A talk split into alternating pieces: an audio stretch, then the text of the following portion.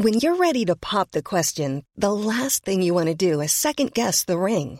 At Bluenile.com, you can design a one of a kind ring with the ease and convenience of shopping online. Choose your diamond and setting. When you find the one, you'll get it delivered right to your door. Go to Bluenile.com and use promo code LISTEN to get $50 off your purchase of $500 or more. That's code LISTEN at Bluenile.com for $50 off your purchase. Bluenile.com code LISTEN.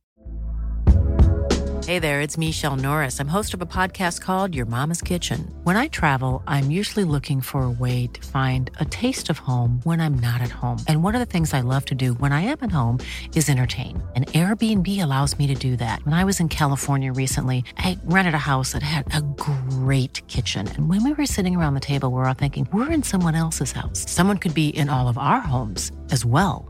If you have a home, but you're not always at home, you have an Airbnb. Your home might be worth more than you think. Find out how much at airbnb.com/slash host.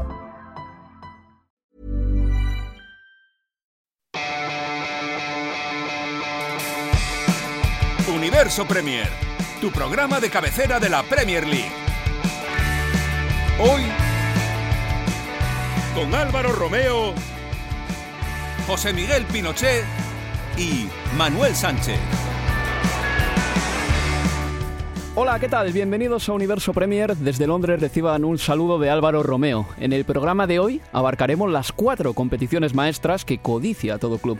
La FA Cup, donde puede que este sea el año del viaje a Wembley de una cenicienta, teniendo en cuenta que los cocos, eh, o de los cocos, solo resisten los dos clubes de Manchester, pero que el resto ha ido cayendo poco a poco, también el Chelsea. Hablaremos eh, de la Champions League, por supuesto, donde no permitiremos que el estreno del VAR y la disparidad de criterios con las manos eclipsen lo que pasó en el campo resumido en chasco del United, incineración al Borussia de Dortmund, alivio del City y nulo entre Liverpool y Bayern de Múnich. Y aparte de todo ello, hablaremos de la jornada 27 de la Premier League que comienza el viernes y la final de la Carabao Cup que pondrá el broche al fin de semana. Son muchos temas, pero nos va a dar tiempo de sobra, te lo aseguro. Así que arrancamos. El Liverpool vuelve a saltar el liderato. Liverpool 3, Bournemouth 0, Leo. La única pena para Liverpool es que la diferencia no pudo ser más amplia. Vaya chaparrón que se ha llevado el Chelsea de Sarri. Se va hundido sin saludar a Guardiola. Enfadado Sarri porque el Manchester City le ha metido seis goles como seis soles. Recupera la primera plaza el conjunto de Guardiola gracias al hack trick de Agüero. 3 a 1 la victoria del Tottenham para seguir. Tercero a 5 del Liverpool que tiene 65, se quedan con 60, o ahora tienen 60 los de Pochettino en Leicester, decimosegundo con 32. El Manchester United por 0 goles a 2, gracias a tantos de Ander Herrera y de Paul Pogba en MVP del partido. Y el United así se va a clasificar para cuartos de final de la FA Cup. Goleada en favor del equipo de Guardiola, 4 a 1 sobre el Newport County. A pensar ahora en la Champions League, ¿eh? ese encuentro frente al Schalke y después en la final de la Carabao Cup.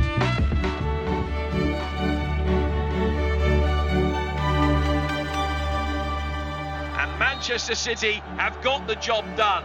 They will go back with a lead with three away goals on a night where they were far from convincing, where there was a whole host of controversy. And the reaction of the Bayern players suggests that they're delighted to leave Merseyside unscathed with a clean sheet, but with no away goal. Vamos allá, procedamos con las presentaciones. José Miguel, ¿qué tal? ¿Cómo estás, Álvaro? Bien, bien, te veo, te veo bien, José Miguel. Sobre todo, eh, el otro día madrugaste y se te veía un poquito cansado. No hablamos antes del programa tú y yo, no nos dirigimos la palabra, estábamos cada uno en nuestras tribulaciones, pero hoy ya por la tarde nos encontramos, estamos más a gusto, más relajados, con ganas de hablar. Madrugamos todos los días, eh, Álvaro, pero sí, la Yo verdad no. que después eh, de estas eh, dos semanas eh, de Liga de Campeones y pendiente de lo que viene en especial este domingo en una jornada donde hay un par de partidos eh, que atraen muchísimo. Yo creo que estamos eh, en buena onda ya para esta recta final de la temporada, ¿no? Los, es- desde luego, los partidos que dice José Miguel que atraen para el domingo son, aparte de la final de la Carabao Cup, ese Manchester United-Liverpool. Manuel Sánchez, eh, tú vas a estar en uno de ellos, por lo menos. Hola, ¿qué tal Álvaro? Sí, yo estaré en en la final de la Copa de la Liga viendo ese Manchester City-Chelsea que tantas cosas nos puede traer. el vigente campeón de la competición, y un Chelsea que viene en horas bajísimas y con un Sarri que, bueno, veremos si, si sigue en el cargo el lunes. Vamos a hablar de esa final de la Copa de la Liga, Carabao Cup, en el último bloque del programa, pero antes empezamos con la Liga de Campeones, con esta musiquita de fondo que no sé si la oyen bien ustedes, una de las músicas más atractivas del mundo del fútbol. Eh, hablamos de los partidos de la semana pasada. En primer lugar, hay que recordar los resultados. No vamos a hacer la crónica de estos encuentros porque seguro que ya han oído todos ustedes los análisis que, eh, que quisieron escuchar. Fueron Roma 2, Oporto 1, Manchester United 0, Paris Saint Germain 2, Tottenham 3, Borussia Dortmund 0 y Ajax 1, Real Madrid 2. En la Europa League, el bate Borisov perdió en la ida 1-0 con el Arsenal y el Malmo mm, cayó en casa por 1-2 contra el Chelsea. Esta semana han jugado el Liverpool contra el Bayern de Múnich, el Salque contra el Manchester City, el Olympique de Lyon contra el Fútbol Club Barcelona y el Atlético contra la Juve. Vamos a empezar por eh, ese partido en Anfield. Liverpool 0, Bayern de Múnich 0. La vuelta a Múnich será el miércoles 13 de marzo, donde no estarán ni Kimmich por doble amarilla, ni Thomas Müller, que todavía bueno, pues, eh, tiene que cumplir un partido de sanción. Volverá Van Dijk para el Liverpool. José Miguel, ese 0-0, ¿te parece un resultado justo, bueno, prometedor? Yo, creo que negativo no es. Eh, positivo hubiera podido ser mejor. Eh, el Liverpool logró que Bayern de Múnich eh, cambiara completamente su forma de jugar a lo que nos tenía acostumbrado en las últimas dos décadas o a lo largo de su historia. Un equipo imponente, un equipo grande, un equipo que busca ser ofensivo, un equipo que busca arropar, arrollar al rival. Lo que vimos eh, en la noche de Anfield fue un equipo pequeño, un equipo asustado, un James Rodríguez que lo estaban utilizando más para defender que para crear, un Lewandowski completamente perdido y un Liverpool que, si bien, eh, lo reiteramos, no es el mismo del año pasado, no tiene la misma fluidez, fue un equipo que tuvo las mejores ocasiones y fue un equipo que tal vez mereció ganar el encuentro. Dicho esto, no recibió gol en contra, va a Múnich con ah, la eliminatoria por jugarla. Es verdad que este año no ha estado bien de visitante, cayó en los tres partidos que jugó en la fase de grupos. Ah, en tanto con el Napoli, Estrella Roja de Belgrado y con el Paris Saint Germain, pero es un Liverpool que sabemos ah, le gusta o se siente bien en este tipo de encuentros. Desde luego la sobada que tuvo el día de Estrella Roja no, no va a repetirla, va a salir ese partido muchísimo más concentrado. Vamos a escuchar a Jürgen Klopp que decía esto al término del partido. That's what I said before the game. If Bayern is kind of in a trouble, then they ya lo dije en la previa, el Bayern está atravesando dificultades y eso les hace jugar serios, por decirlo así. Si hubieran venido con más confianza y jugando un fútbol fácil, nosotros habríamos tenido más espacios, pero no fue así. Hemos tenido nuestros momentos, pero hay que marcar. No es un partido que vaya a ser recordado dentro de 20 años, pero es el resultado que hay y toca seguir. Se puede leer entre líneas que también Jürgen Klopp eh, estaba diría que hasta cierto punto sorprendido por ese nuevo estilo del Bayern de Múnich, un estilo un poquito más timorato eh, que al que nos tiene acostumbrados, que decía José Miguel Pinochet. Eh, Manuel, en el Liverpool destacó Jordan Henderson, según la prensa inglesa. También vimos a un Bayern más rejuvenecido que en otras ocasiones, con eh, Nabri, un ex del Arsenal, con Kingsley Coman, también Sule, el central, que tiene 23 años todavía. ¿Qué, sensación te dio el Bayern de Múnich así de primeras? Pues yo en, creo que llevaré viendo fútbol 18 años, 19 años y creo que nunca había visto un Bayern de Múnich así. Siempre he tenido esa imagen, esa mística del Bayern de Múnich como un ogro en Europa, eh, como un equipo que avasalla, que siempre es un equipo muy poderoso y nunca había visto al Bayern eh, reducido, no reducido porque le hemos visto goleado por el Real Madrid, por ejemplo, hace, unas temporadas, por el Barça también, eh, pero un equipo que sale a empatar, que sale a, que no le marquen, que sale a, a, prácticamente renunciar al juego, al juego ofensivo. Apenas recuerdo ocasiones del Bayern de Múnich en la segunda parte. La primera sí que tuvo alguna, pero en la segunda creo que solo un remate de James bastante desviado. Y el Liverpool, pues eh, se aprovechó de ello, tuvo la posición del, del, balón, sobre todo a partir de la, de, la, de la segunda parte, porque es verdad que en los primeros minutos del, del partido Nico Kovac avisó y dijo que, que, su objetivo era que el Liverpool no les atropellase como hizo el Liverpool, por ejemplo, el año pasado contra el Manchester City. Ahí lo aguantó bien, ahí podía entender el planteamiento de Kovac, pero luego echarse atrás de la manera en lo que lo hizo y aguantar el 0 0 para mí era, es inadmisible en un equipo como el Bayern de Múnich y luego Liverpool lo, único que le faltó es ese gol. Tuvo más oportunidades el Liverpool. El Bayern tuvo dos que yo recuerde. Una de por pérdida de balón de Allison, que terminó con un remate de Nabri al lateral de la red, y un centro desde la banda derecha que paró Allison también. Mm, aparte de esas dos, no hubo mucho más eh, ataques del Bayern. Eh, el Liverpool, en cambio, sí que tuvo unas cuantas más. José Miguel, y quería preguntarte por una en concreto. Un remate de Sadio Mané que paró Sule con la mano dentro del área. No, no entiendo por qué fue penalti la mano de Otamendi en el partido del Manchester City contra el Salke, del que hablaremos después.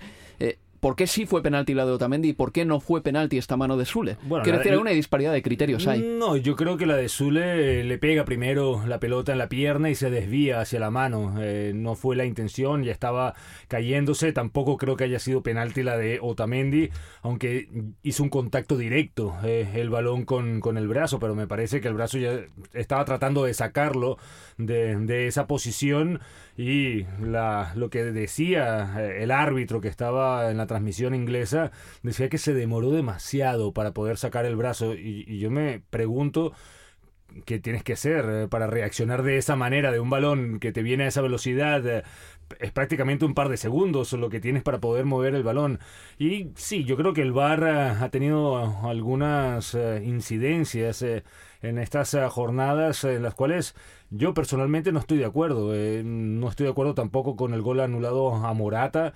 Me parece que, que cuando ven la, la repetición no se, no se percibe lo que fue la jugada en sí, porque si ves una mano atrás eh, en la espalda, en la repetición a cámara lenta, tú puedes creer que fue falta, pero yo no creo que haya sido con esa fuerza o con esa intención para que Chiellini se cayera de esa manera. No hay que olvidar que es Chiellini también y que Chiellini es un experto en estas artes. y que, eh, José, en el momento en que Morata le tocó, Chiellini, la cabeza de Chiellini va mucho más rápida que la, que la de todos los futbolistas en el campo. Seguro que estaba procesando ya perfectamente lo que pasaría en un hipotético, eh, una hipotética apelación al VAR. Y él sabía que iba a salir victorioso de eso. Y sabía que no iba a llegar al balón. Entonces, no estoy de acuerdo con esas interpretaciones, eh, con esas maneras. ponte, por ejemplo, cuando fue lo del penalti de que no fue de Costa, que fue fuera del área.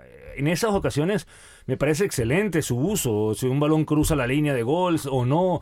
En ese tipo de, de acciones, maravilloso pero ya que tengas que interpretar cada jugada es diferente cuando se interpreta en vivo a cuando ves una repetición en cámara lenta que a veces te hace ver cosas que en verdad no fueron así. Eh, solo, una, solo un apunte, no sé, eh, creo, es un poco lanzarme a la piscina, pero creo que en el bar, al menos en España, no está permitido ver las repeticiones en cámara lenta porque desvirtúan un poco la, realidad, como dice como dice eh, José, Miguel, José, Miguel, se me iba, se me iba el nombre, perdona. creo que no pueden verse en cámara lenta porque desvirtúan la, lo, que, lo que efectivamente está ocurriendo porque un leve toque a cámara lenta puede parecer que lo está lanzando, como es el caso de Chiellini. Y luego Morata eh, lo dijo en zona mixta, que bueno, que él que le conoce, que hace falta un poquito más para tirar a Chiellini. Y lo vimos en el, en el gol de, de Jiménez, creo recordar, que también hay un contacto dentro del área que, siguiendo ese criterio, siguiendo ese criterio, podría haberlo hmm. también pitado, o pitar uno de los dos o no pitar ninguno. Yo lo que creo que la UEFA tiene que, tiene que arreglar cuanto antes es, primero, la disparidad de criterios a la hora de acudir al bar acudir al bar, porque por ejemplo, si la mano de Otamendi se revisa, no comprendo por qué la de Sule, ¿no? Eh, y luego, una vez eh, haya mano, tienen que intentar también que haya cierta homogeneidad en el criterio. Y de hecho, estaba mirando yo antes las reglas. El 2 de marzo se reúne la International FA Board, que es la, bueno, el conjunto que, que crea las reglas del fútbol. Y van a tratar el tema de las manos y quizá eliminar los criterios de voluntariedad e involuntariedad por el de posición natural y posición no natural en el momento de la mano, cosa que me parece un poco rizar el rizo. Creo que deberían ser bastante, bastante más, eh, eh, deberían afinar muchísimo más con el tema de las manos que simplemente alterar vamos a decir así, eh, las palabras de, la reglamentación. Para no va a arreglar nada, ¿no? es que no tiene... Exactamente, para mí era simple antes. era mano o no mano. Si te pega, por eso uno veía antes que, los defensores iban con las manos atrás, eh, pegadas atrás del cuerpo, porque sabían que si la tenían separada podía ser penalti. A mí me parece que, que eso ya te quita todo ese tipo de polémicas de interpretación. Mano es mano. O sea, con ese criterio la de Otamendi era penalti, perfecto, no tengo problema. Vamos a hablar ahora del Liverpool, porque en ese partido no jugó, por ejemplo, Shakiri, que durante una parte de la temporada parecía que se había convertido en un opositor a titular, si no titular en el equipo de club, y ahora ha quedado relegado a un recurso de club, un revulsivo.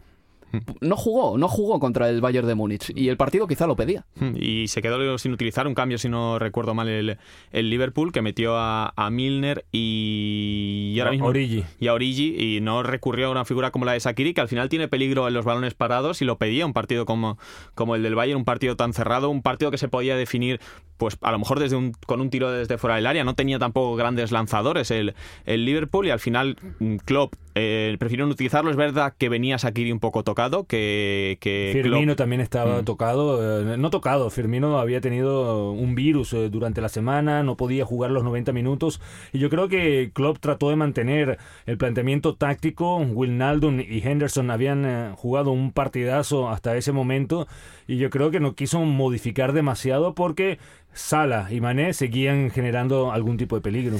Ese partido entre Liverpool y Bayern de Múnich terminó con el resultado de 0-0 y la vuelta será en eh, Múnich el miércoles 13 de marzo. Decir, que durante ese partido entraron a robar en casa de Sadio Mané Robaron relojes, móviles y otros objetos de valor, pero por fortuna los ocupantes de la casa no se encontraban en la misma en el momento del robo. Es curioso porque el pasado fin de semana en España le pasó exactamente lo mismo a Kevin Prince Boateng durante la disputa del Barcelona-Valladolid. Lo raro es que no pase más.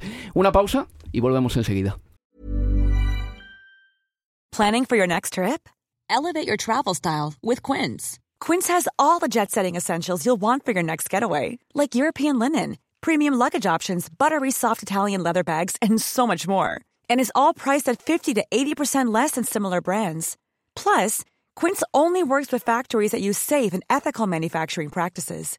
Pack your bags with high-quality essentials you'll be wearing for vacations to come with Quince. Go to quince.com/pack for free shipping and 365-day returns. Mom deserves the best, and there's no better place to shop for Mother's Day than Whole Foods Market. They're your destination for unbeatable savings, from premium gifts to show-stopping flowers and irresistible desserts. Start by saving 33% with Prime on all body care and candles. Then get a 15-stem bunch of tulips for just $9.99 each with Prime. Round out Mom's menu with festive rosé, irresistible berry chantilly cake, and more special treats. Come celebrate Mother's Day at Whole Foods Market. Hey there, it's Michelle Norris. I'm host of a podcast called Your Mama's Kitchen. When I travel, I'm usually looking for a way to find a taste of home when I'm not at home. And one of the things I love to do when I am at home is entertain. And Airbnb allows me to do that. When I was in California recently, I rented a house that had a great kitchen. And when we were sitting around the table, we we're all thinking, we're in someone else's house. Someone could be in all of our homes as well. If you have a home, but you're not always at home, you have an Airbnb. Your home might be worth more than you think. Find out how much at airbnb.com/slash host. Universo Premier, tu programa de cabecera de la Premier League.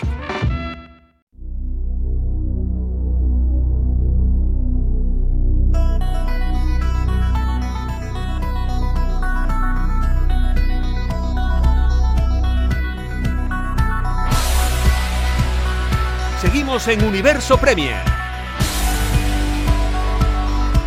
En Universo Premier con Álvaro Romeo, quien les habla, y José Miguel Pinochet y Manuel Sánchez. Eh, vamos a seguir con la Liga de Campeones eh, porque la competición, la máxima competición continental, va a robarle mucho tiempo a este programa. Tiene que ser así porque los últimos partidos se jugaron ayer mismito. El Olympique de Lyon empató a cero con el Barcelona. La vuelta de ese partido será el miércoles 13 de marzo en el Camp Nou.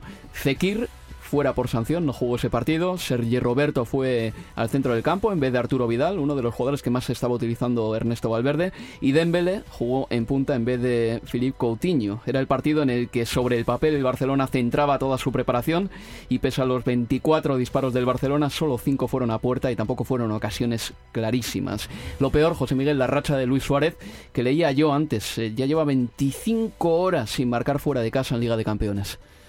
Algo que no estamos acostumbrados de ver al delantero uruguayo. Sabemos eh, la opinión de, nuestro compañero Abel Moreno sobre él. Eh, yo sigo siendo defensor eh, de Luis Suárez, que cuando llega la hora de la verdad aparece y, es un sigue siendo un, goleador de esos que dan o hacen temer a las defensas contrarias. José Miguel, me gustaría preguntarte, porque tú sigues mucho el fútbol sudamericano y mm, la Copa América es una competición que deja muy tocados a los futbolistas de cara a la nueva temporada. Si no recuerdo mal, gente como Alexis Sánchez como Luis Suárez, han jugado tres Copas América seguidas. Por supuesto que a los jugadores sudamericanos eh, les, cuesta. Este año también hay Copa América. Yo creo que Suárez eh, también está pensando en ese torneo. Recordamos que en el 2014 Messi se pasó prácticamente toda la temporada pensando en el Mundial de Brasil. Y ahora esta Copa América, que va a ser precisamente en Brasil, es una Copa América en que las selecciones, los países sudamericanos tienen muchas, muchas ganas. ¿Y los invitados? Japón y Qatar. Eh, Qatar, eh, campeón de la Copa Asiática, y Japón, finalista de ese torneo. por supuesto, cayeron en más fácil de ello, que cayó en el grupo brasileño, como suele pasar en la Copa América, que el anfitrión la Conmebol. siempre tiene sale favorecida en el sorteo. Bueno, pues el Barcelona y el Lyon con ese empate a cero dirimirán eh, sus diferencias, como digo, el 13 de marzo en el Camp Nou. Salque 2, Manchester City 3. Eh, a ese partido llegaban Stones y Gabriel Jesús lesionados. El Salque decimocuarto en la Bundesliga. Parecía una perita en dulce, pero para nada. ¿eh? ¿eh? marcó primero el Cunagüero. En el 18, Bentalef de penalti hacía en el 38 el empate. En el 45, de penalti también, anotaba el 2 a 1. Sané en el 85, que había sido suplente, anotaba el 2 a 2 y Sterling en el 90, el 2 a 3 definitivo. Otamendi fue expulsado por doble amarilla en el 68 y la vuelta será en Manchester el 12 de marzo. Manuel, el Manchester City nunca ha caído eliminado en Liga de Campeones tras ganar en la ida y parece muy complicado que pierdan. Eh, se puso muy complicada la cosa. así, si hubieran sacado un 2-1 de, de Hellser Kitchen, yo creo que hubieran sido claros favoritos para la vuelta, pero que encima le den la vuelta de la manera que lo hicieron, con, con un jugador menos los últimos 20 minutos contra, contra un equipo como el Salgue que se podría haber cerrado, que al final pecó un poco también de, de inexperto y que sufrió ese golazo de, de, Sané, que pues prácticamente fue un poco lo que, lo que desencadenó al final la remontada con el gol de Sterling en los últimos minutos, pero el City sacó un equipo muy serio, se complicó con dos penaltis que, bueno, pueden ser más o menos discutibles y al final sacó un resultado de Alemania que los mete con pie y medio, incluso más en, cuartos. Se fastidió el bar, José Miguel. Durante un rato del partido no hubo la posibilidad de recurrir al VAR. El colegiado del encuentro del Cerro Grande eh, no pudo, como digo, recurrir a él. Y Martínez Munuera, eh, que estaba viéndolo todo desde, desde su unidad móvil, le tuvo que decir al árbitro del Cerro Grande lo que estaba viendo en su unidad móvil y básicamente le dijo lo que tenía que pitar una complicación. Eh, hablábamos eh, de, de, estos, eh, de esta falta de criterio, de estas, estos primeros pasos del VAR en la competición, en este, en este caso en la Liga de Campeones. En este caso, falta de señal. Yo creo, o sea, si no hay señal, no lo utilices. Estoy de acuerdo. Mm, eh, llevamos 150 años de fútbol. Exactamente, no un, árbitro que nadie está bien, que nadie ve, que está en, otro lugar, en una cabina, tomando las decisiones de lo que está pasando en el campo de juego y además una decisión equivocada, porque repetimos, el penalti de Otamendi con el criterio actual, con el reglamento actual, no fue penalti. Bueno, pues eh, Sané fue suplente y Zinchenko jugó un poquito en un partido en el que el Manchester City volvió a renunciar al lateral izquierdo. En el anterior Universo Premier tú y yo hablábamos de que el City sea quien sea quien esté en el lateral izquierdo, mejora cuando juega con un futbolista, un especialista en ese costado. En la Carabao Cup, imagino que Pep Guardiola se atreverá, digo yo, a poner a Zinchenko en ese costado. Y lo de Sané y su suplencia me sorprende un poquito más porque está bien en, los últimos, en las últimas semanas, ya ha marcado 12 goles. El gol que marcó ayer fue un gol de falta sensacional y está haciendo más méritos para jugar, quizá que Kevin De Bruyne, que esta temporada le está costando, por lo que sea, entrar en forma. Son posiciones eh, diferentes eh, y Sané tampoco venía venía jugando últimamente en la liga. En el 6 a 0 tampoco estuvo desde el inicio. Mm. Sterling y Bernardo Silva eh, han sido los preferidos eh, junto al Kun Agüero. Y a mí me extraña, me llama mucho la atención eh, esta irregularidad del, no sé si del futbolista alemán o del cariño que siente Pep Guardiola por él porque cuando lo vemos eh, continuamente en el once titular, vemos, como tú dices, anota goles, eh, desborda, tiene una velocidad impresionante, da asistencias, tiene doble dígito en asistencia en goles esta temporada, pero mm, como que no termina de ser el titular indiscutible que uno podría esperar de él. Vamos a escuchar a Pep Guardiola referirse al tema de las jugadas polémicas en ese partido que terminó con 2 a 3 para el Manchester City. Concedimos un primer penalti, luego el segundo, la tarjeta roja. En esta competición no puedes conceder tantas cosas. No estamos listos para alcanzar las últimas rondas, pero el resultado es muy bueno. Fueron penaltis. Creo que sí. Soy un gran fan del VAR y si hay penalti, hay penalti, sí.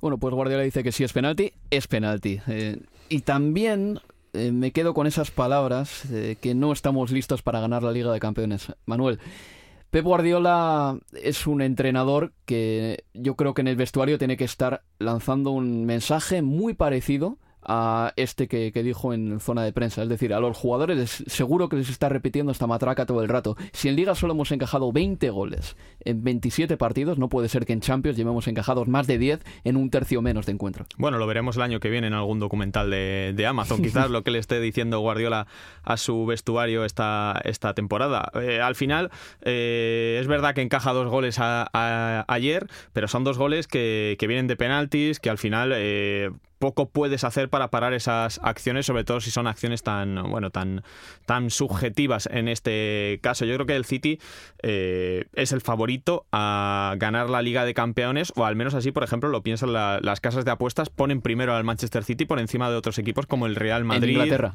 En Inglaterra. Claro. Hasta, eh, el miércoles en la noche era el Juventus. Ahora parece que cambió las apuestas, las probabilidades en favor del City. Pues vamos a pasar a la Juve directamente. Atlético 2, Juventus 0. Ganaron los eh, colchoneros de Diego Pablo Simeone con goles de Jiménez y de Godín. Se le anuló un gol a Álvaro Morata, eh, previo paso por el bar. Eh, le tocaron a Cellini y el colegiado, después de revisar la jugada, dijo que había habido falta de Morata, que por cierto ha marcado dos goles con el Atlético de Madrid y los dos han sido anulados. Ha tenido mala suerte en dos partidos muy icónicos, además. Uno contra la Juve, otro contra el Real Madrid.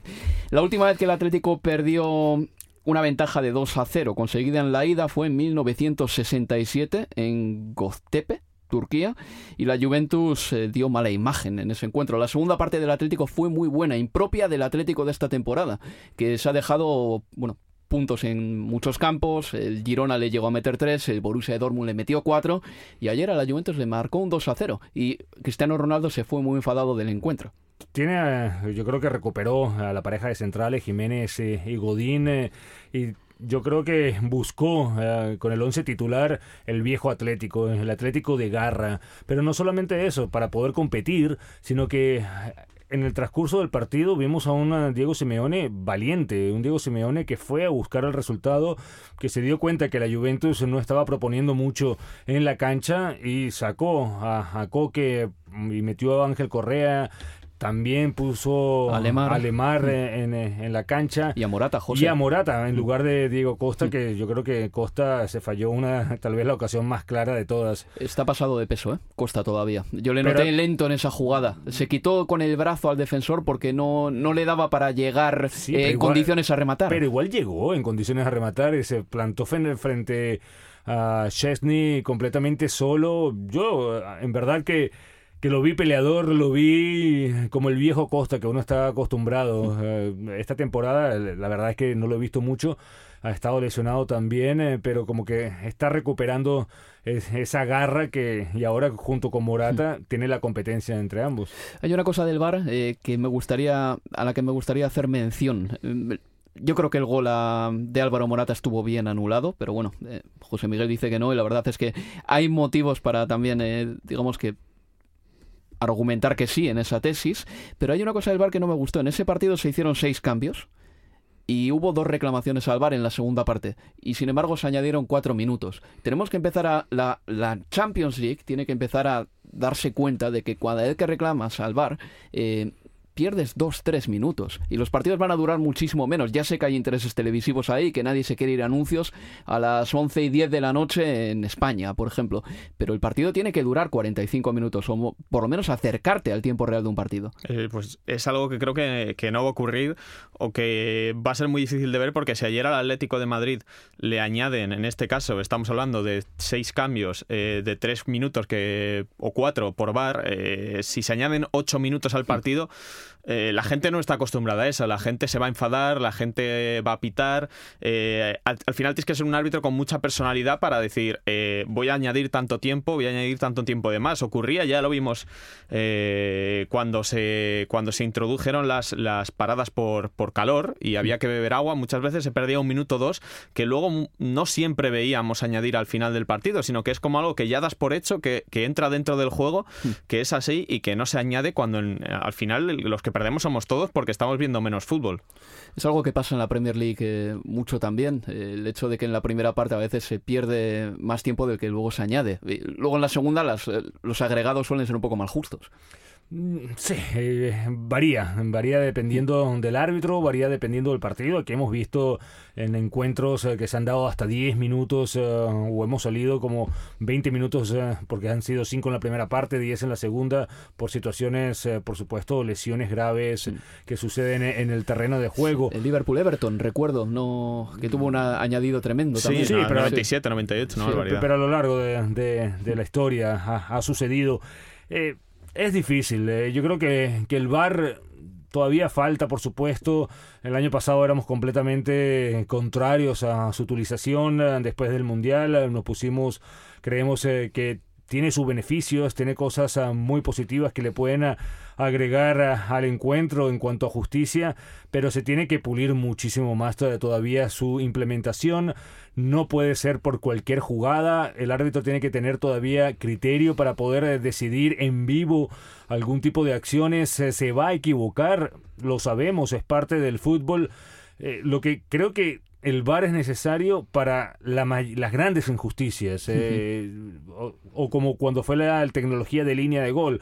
¿Pasa el balón o no pasa el balón? Eso es clave. ¿Fue dentro del área? ¿Fue fuera del área? El penalti. Perfecto el fuera de juego arrancó o no, porque si no, ¿de qué se trata el fútbol? Porque ahorita estamos viendo la jugada de Morata, que podremos tener criterios diferentes, pero hay 100 jugadas así durante los partidos de que no se revisan y una de ellas puede haber llevado a un gol o, haber incitado que un equipo se salvara de recibir uno. Entonces, eh, no creo que, yo creo que todavía tiene que tener libertad el árbitro para poder ser el que dirige el encuentro. Vamos a crear al final árbitros que no saben arbitrar, que no van a saber arbitrar, que no van a mm. estar seguros sin el VAR, van a decir, ¿para qué me la voy a jugar yo? A pitar un penalti o a no pitarlo, a hacer prevalecer mi, mi opinión, cuando puedo eh, mirar, eh, pedir el VAR, pedir la opinión, mirarlo detenidamente y decidir si es penalti o no, porque y, se acabó la emoción. En, el momento en el que tú, el árbitro pide el VAR o es el VAR el que decide, por así decirlo, si es penalti o no es penalti, eh, como que tú te eximes de, esa responsabilidad de, de decidir o no, a no ser que estemos hablando de baloncesto y en ese caso ya, ya cambia un poco la cosa. en, ese caso lo vamos a dejar para otro programa, Manuel, porque podemos, estar aquí esta mañana. En fin, eh, vamos a pasar a la FA Cup, ya repasada la Liga de Campeones. Eh, en eh, cuartos de final tendremos estos partidos. Watford Crystal Palace, Swansea Manchester City, Wolverhampton Wanderers Manchester United y Millwall Brighton. Yo decía en la introducción que una serie de equipos que no se lo podían esperar tienen una ocasión real de irse a unas semifinales a Wembley. Totalmente. Qué bonito. ¿eh? Un Watford, un Crystal Palace, un Millwall, José Miguel. Eh, hay dos cocos, como el Manchester City, sobre todo el City, y el Manchester United, pero el resto, ojito. ¿eh? Yo creo que el, City, por supuesto, sigue siendo claro favorito sobre el Swansea. Ha tenido bastante suerte el conjunto de Guardiola en las dos competiciones coperas eh, de acá de Inglaterra e incluso en la Liga de Campeones con el Chalke mm, de tal vez no tener o no haberse enfrentado a un equipo rival de entidad. Pero me llama mucho o me atrae muchísimo el encuentro entre Wolves y Manchester United. No creo que vaya a ser tan fácil para Solskjaer y compañía frente a un equipo como el de Nuno Espíritu Santo que la verdad está bien eh, eh, aceitado, está bien engranado, sabe a lo que juega y tiene hombres muy, muy peligrosos arriba.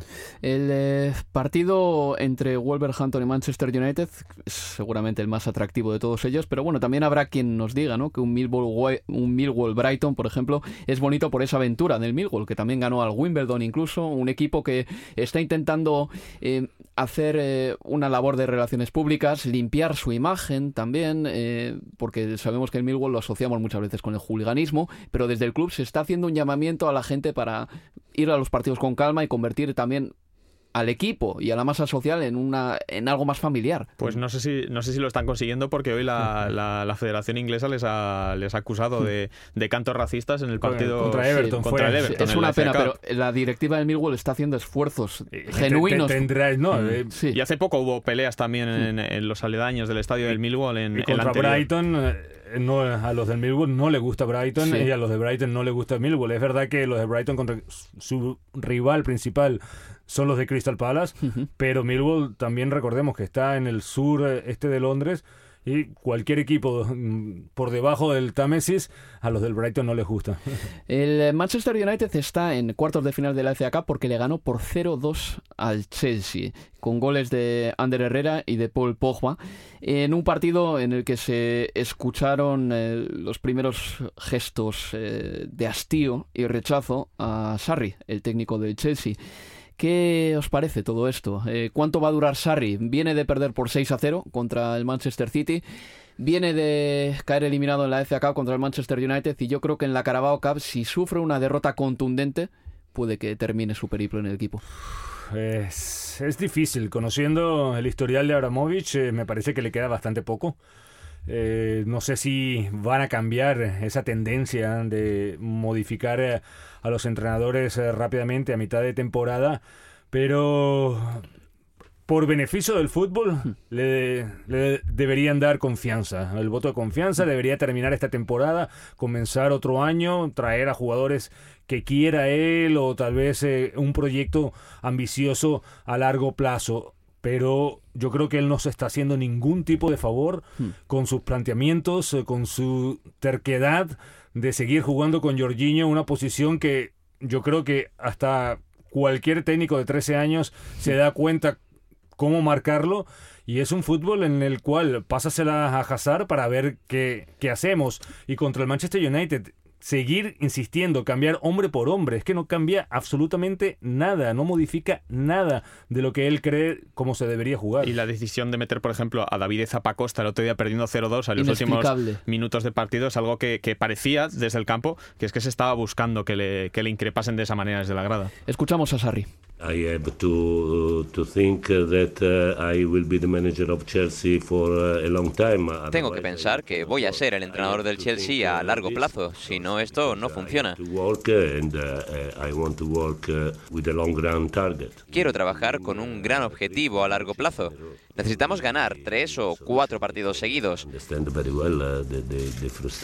Entiendo perfectamente la frustración de la afición porque está acostumbrada a ganar, pero no hay otra fórmula que jugar bien y ganar.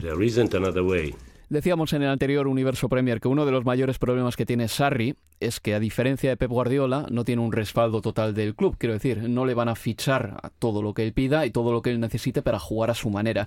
José Miguel, para que veas el hieratismo en los cambios de este señor. Esta temporada ha salido Barclay por Kovacic en 13 ocasiones, Kovacic por Barclay en 7.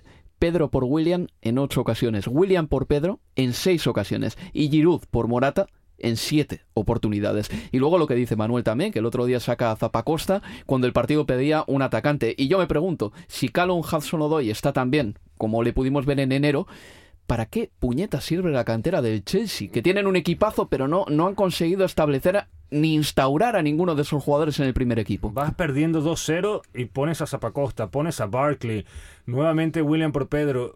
¿por qué no buscas algo diferente? Pon dos centrodelanteros, pon, a Hudson Odoi, quita a Giorgino de una buena vez, quita un defensa.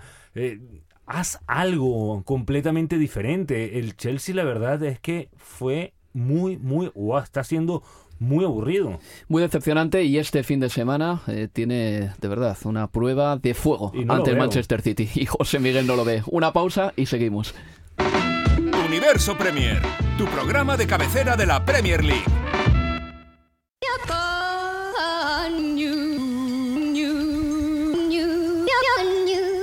Sigues escuchando Universo Premier.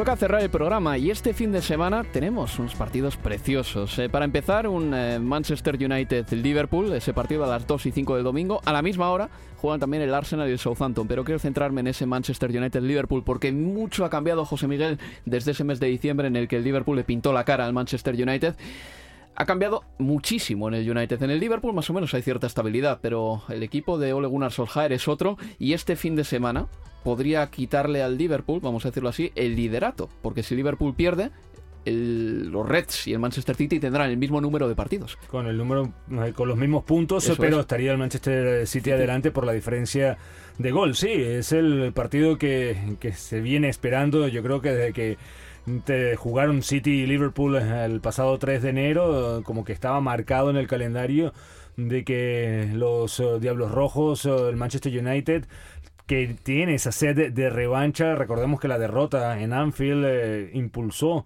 el despido de José Mourinho y la llegada entonces del técnico noruego que ha cambiado completamente a un Manchester United que lo vemos jugando bien, a un Manchester United que lo vemos jugando en grupo, hmm. a futbolistas eh, que se sienten con confianza, como lo dijo el otro día Paul Pogba. Él cree en nosotros y nosotros creemos en él. Juegan en grupo, pero se distingue Pogba. Hmm. Pogba está jugando de maravilla últimamente. El otro día en el campo del Chelsea dio una lección de aprovechamiento de del poco balón que tocó, o sea, mm. dando un pase de gol, marcando otro, este convirtiéndose en un tipo decisivo. Apenas tocó el balón en la primera parte, la primera que tuvo, la recibió en banda izquierda, le puso la asistencia a Ander Herrera y luego el, gol que metió en plancha. yo veo al Manchester United muy centrado en este partido, veo que no hay ningún tipo de tensión ni de presión en los hombres de, de Solskjaer, acaban de meterse en Liga de Campeones, han descansado esta semana relativamente porque jugaron el lunes, pero bueno, han tenido más días de descanso que el Liverpool y yo lo digo, yo lo digo ya, si quiere ver que saque el corte para el domingo a las 4 de la tarde, no veo ganando al Liverpool en, en Old Trafford. No lo veo, no me parece complicadísimo tal y como lo que vi el otro día contra el Bayern de Múnich el desgaste que supone un partido de ese, mm. tipo, tanto mental como físico, que ahora lleguen a Old Trafford y ganen al Manchester United, que como digo, vienen con mucha menos presión. Si ganan, si ganan, eh, si, si, incumplen lo que Manuel está previendo, el Manchester United eh, será el último rival del top 6 al que se enfrenten como visitantes. Luego recibirán al Tottenham en casa y al Chelsea en casa. Quiero decir, el, se van a quitar una espinita del calendario muy grande. Totalmente, yo creo que para el Liverpool eh, no es necesario los tres puntos. Eh, yo creo que con un empate pueden darse por contentos.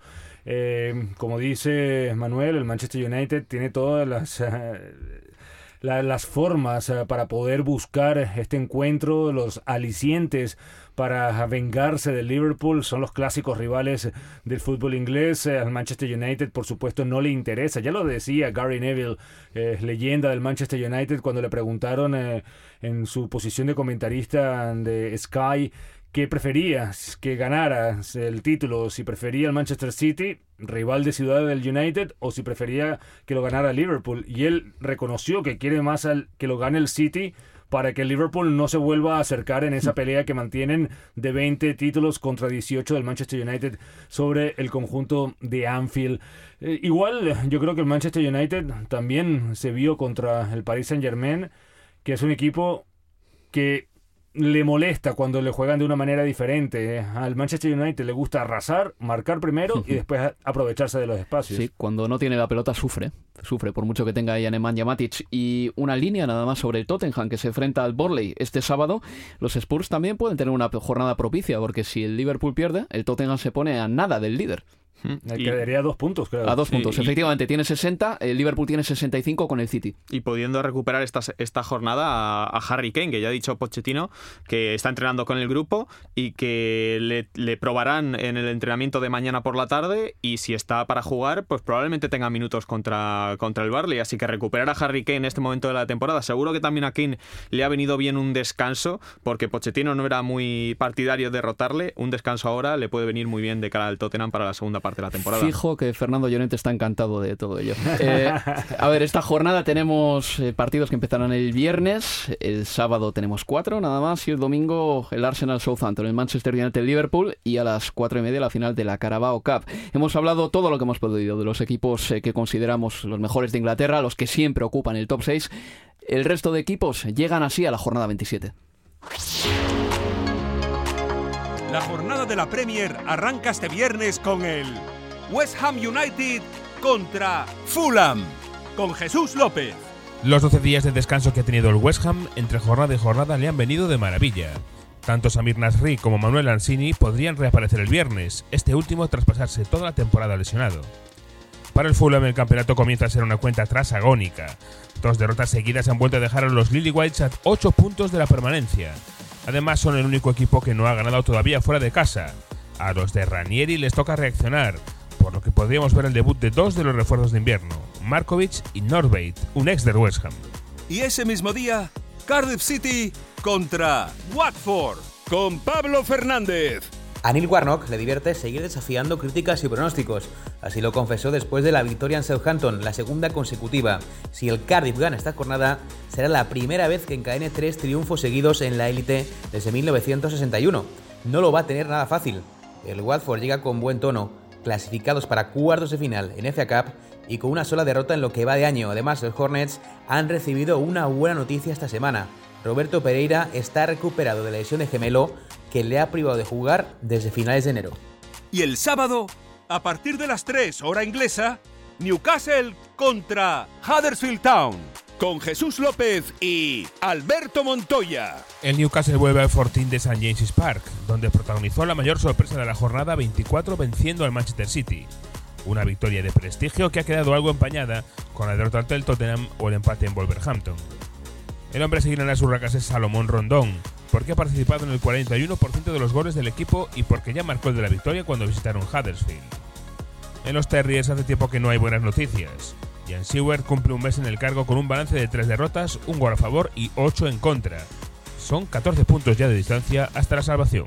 Y a la misma hora, Bournemouth contra Wolverhampton Wanderers, con Leo Bachanian. El Bournemouth busca retomar la senda del triunfo después de dos derrotas, una preocupante, la primera ante el Cardiff y otra razonable ante el Liverpool. Los Cherries han empezado a acusar la ausencia de Callum Wilson, todavía no recuperado de su lesión de rodilla. Vienen de no haber puerta en los dos encuentros mencionados y reciben a un Wolverhampton pletórico. Los de Nuno viven su mejor momento de la temporada, son séptimos tras tres victorias y un empate. Además, los Wolves ya han igualado su récord de triunfos en Premier League con 11. Este sábado, Diego Jota y Matt Doherty podrían volver de lesión a tiempo de buscar la plusmarca. Y justo después, Leicester City contra Crystal Palace, con Álvaro Romeo y Leo Bachanian. El Leicester tiene ante sí una buena oportunidad para demostrar que puede seguir siendo el mejor entre los perseguidores. No vuelve a enfrentarse a un equipo del top 6 hasta el 27 de abril, o lo que es lo mismo, hasta la antepenúltima jornada. El futuro parece más benévolo que el presente para los Foxes. Acumulan cinco derrotas y un empate. Habrá que ver si el toque de atención de Claude a Vardy, dejándolo en el banquillo ante el Tottenham, se queda solo en eso. El Crystal Palace, sin embargo, llega en su mejor racha de la temporada. Dos victorias y dos empates en liga, más el triunfo copero ante el Doncaster Rovers, que les ha metido entre los ocho mejores de la FA Cup.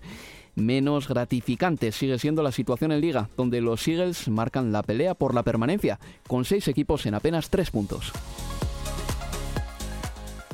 Y para concluir, decirles que el Leeds de Marcelo Bielsa ha aceptado una multa de 200.000 libras por el Spygate o la polémica por espiar un entrenamiento del Derby County. Varios clubes de la Football League están por la labor de apoyar una nueva ley que impida ojear, ver presenciar o espiar, como quieran llamarlo ustedes, el trabajo de los rivales a 72 horas de inicio del partido. José Miguel, Manuel, muchas gracias compañeros. Un gran abrazo. Muchas gracias Álvaro. Y también Abel Moreno por crear los sonidos de este programa y producirlo. Reciban eh, un adiós de Álvaro Romeo y escúchenos el fin de semana. Hasta la próxima. Universo Premier, tu programa de cabecera de la Premier League. Want flexibility? Take yoga. Want flexibility with your health insurance? Check out United Healthcare Insurance Plans. Underwritten by Golden Rule Insurance Company, they offer flexible, budget friendly medical, dental, and vision coverage that may be right for you. More at uh1.com. Hey, it's Danny Pellegrino from Everything Iconic. Ready to upgrade your style game without blowing your budget? Check out Quince. They've got all the good stuff shirts and polos, activewear, and fine leather goods all at 50 to 80% less than other high-end brands. And the best part? They're all about safe, ethical, and responsible manufacturing. Get that luxury vibe without the luxury price tag. Hit up quince.com slash upgrade for free shipping and 365-day returns on your next order. That's quince.com slash upgrade.